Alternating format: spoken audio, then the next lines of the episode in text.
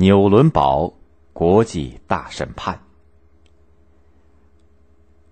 二战的硝烟在欧洲刚刚散去，欧洲国际军事法庭在德国南方城市纽伦堡对第一批二十一名首要战犯进行了审判。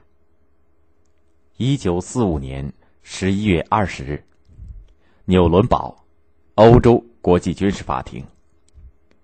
审判大厅里人声嘈杂，来自英法美苏以及德国和其他国家的工作人员、辩护律师以及听众把大厅挤得满满的。战犯们已经坐在被告席上，他们衣着毕旧，以前那种颐指气使的神气一扫而光。看着他们那副无辜的神情，很难想象他们曾经使整个欧洲暗无天日。当各国的法官走上法官席的时候，大厅里安静下来。英国的劳伦斯法官主持审判，主起诉人宣读了五万多字的总起诉书。战犯们被起诉的罪名有：策划阴谋罪、破坏和平罪、战争罪以及破坏人道罪。赫尔曼·格林、鲁道夫·赫斯、冯·里宾特洛甫、卡尔滕·布隆纳、罗森伯格、邓尼茨、沙赫特等战犯无一例外的否认有罪。沙林甚至准备了长篇的书面发言为自己辩护，被法官制止以后，还悻悻的声明他是无罪的。大厅里开始不安的骚动了起来。这时，苏联主起诉人走上了讲台。他准备好了用事实进行回击，应他的要求，法庭播放了一部影片，他是用缴获的德军拍摄的影片剪辑而成的。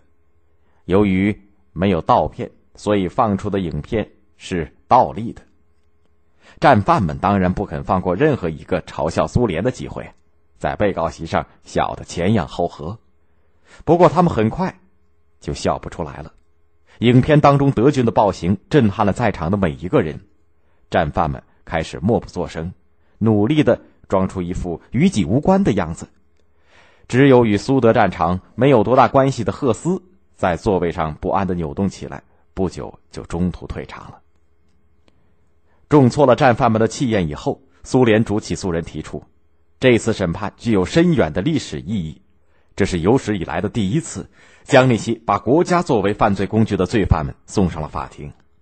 这也是有史以来第一次，不仅将对这些罪犯本人，还同时对犯罪机构和组织进行审判，对用来欺骗民众思想和理论作出审判。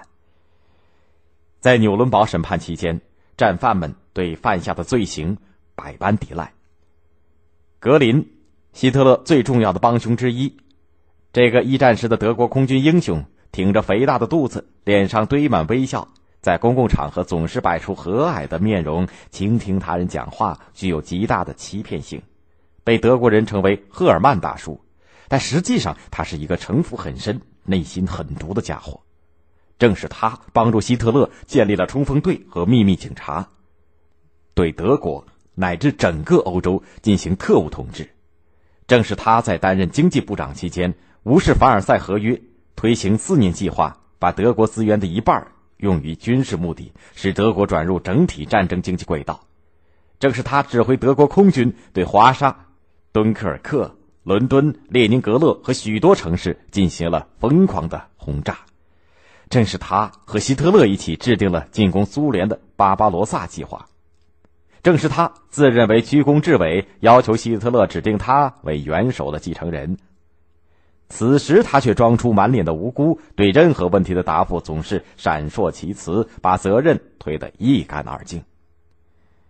里宾特洛甫，纳粹外交部长，他平生最得意的是亲手签署了苏德互不侵犯条约，又亲手向苏联大使递交了宣战书。一九四一年六月二十二号上午，当苏联大使来到他的办公室的时候。他像一头被囚禁在笼子里的野兽，大踏步的走来走去，神情亢奋，不露凶光。交谈刚进行不久，他就打断了苏联大使的讲话，大声叫嚣：“今天不谈这个，今天的话题是战争。”卡尔滕布隆纳，秘密警察头子，在他领导下，杀人居然实行了流水线化，成千上万的犹太人被火车送到集中营，在挑出需要的技术人员以后，其他人被赤身裸体的送入所谓的淋浴室。不幸的犹太人从水管里得到的不是清水，而是毒气。他们痛苦的尖叫着，手指在身体上抓出一条条的血痕，到处寻找可以逃命的出口。可是，纳粹怎么会留一条缝隙给他们呢？毒气室的门口，青肿的尸体一层又一层的堆成了小山。死后，尸体还得不到安宁，焚烧前要拔下牙齿，剪去头发，因为在纳粹看来，这也是战略物资。尸体则用轨道车送到大型的焚尸炉前焚毁，高高的烟囱始终冒着浓浓的黑烟，集中营周围的恶臭终年不散。据苏联调查。仅在奥斯维辛集中营，纳粹就屠杀了四百万犹太人。当法官问卡尔滕布隆纳对集中营的屠杀应负什么责任的时候，他恬不知耻地说：“他没有责任。”直到法官向他出示他亲笔签字的屠杀令的时候，他才哑口无言。对战犯们这种无赖行径，美国首席起诉人罗伯特·杰克逊愤怒地指出。被告们拼凑出来的图画荒谬的令人难以置信。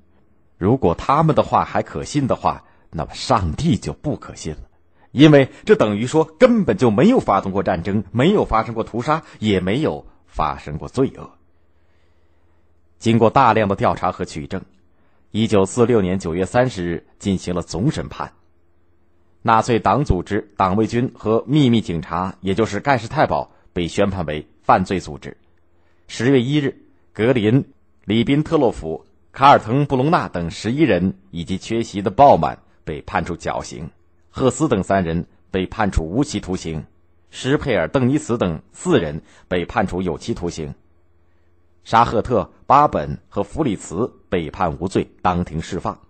对此，苏联伊基琴科法官表示了不同的意见，他不同意无期徒刑、有期徒刑和无罪释放的判决，要求战犯们偿命。十月十六日，对里宾特洛夫等人执行死刑。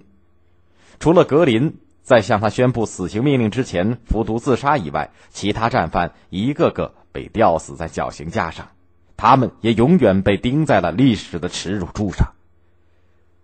在纽伦堡大审判还没有结束的时候，经过同盟国的授权，中国等十一个国家在日本东京开始审判日本战犯。一九四八年十二月二十三号，东条英机、松井石根等法西斯元凶也被送上了绞刑架。纽伦堡大审判是历史上第一次对侵略战争的元凶们进行审判，它开创了把战犯们送上国际法庭接受惩处的先河。尽管他对某些纳粹分子和机构过于宽大，但是一批恶贯满盈的首要战犯受到了严厉的惩罚。法西斯侵略战争的罪行受到揭露，这是对法西斯力量的一次全面打击，是和平对战争的胜利，是正义对邪恶的胜利，它将永垂青史。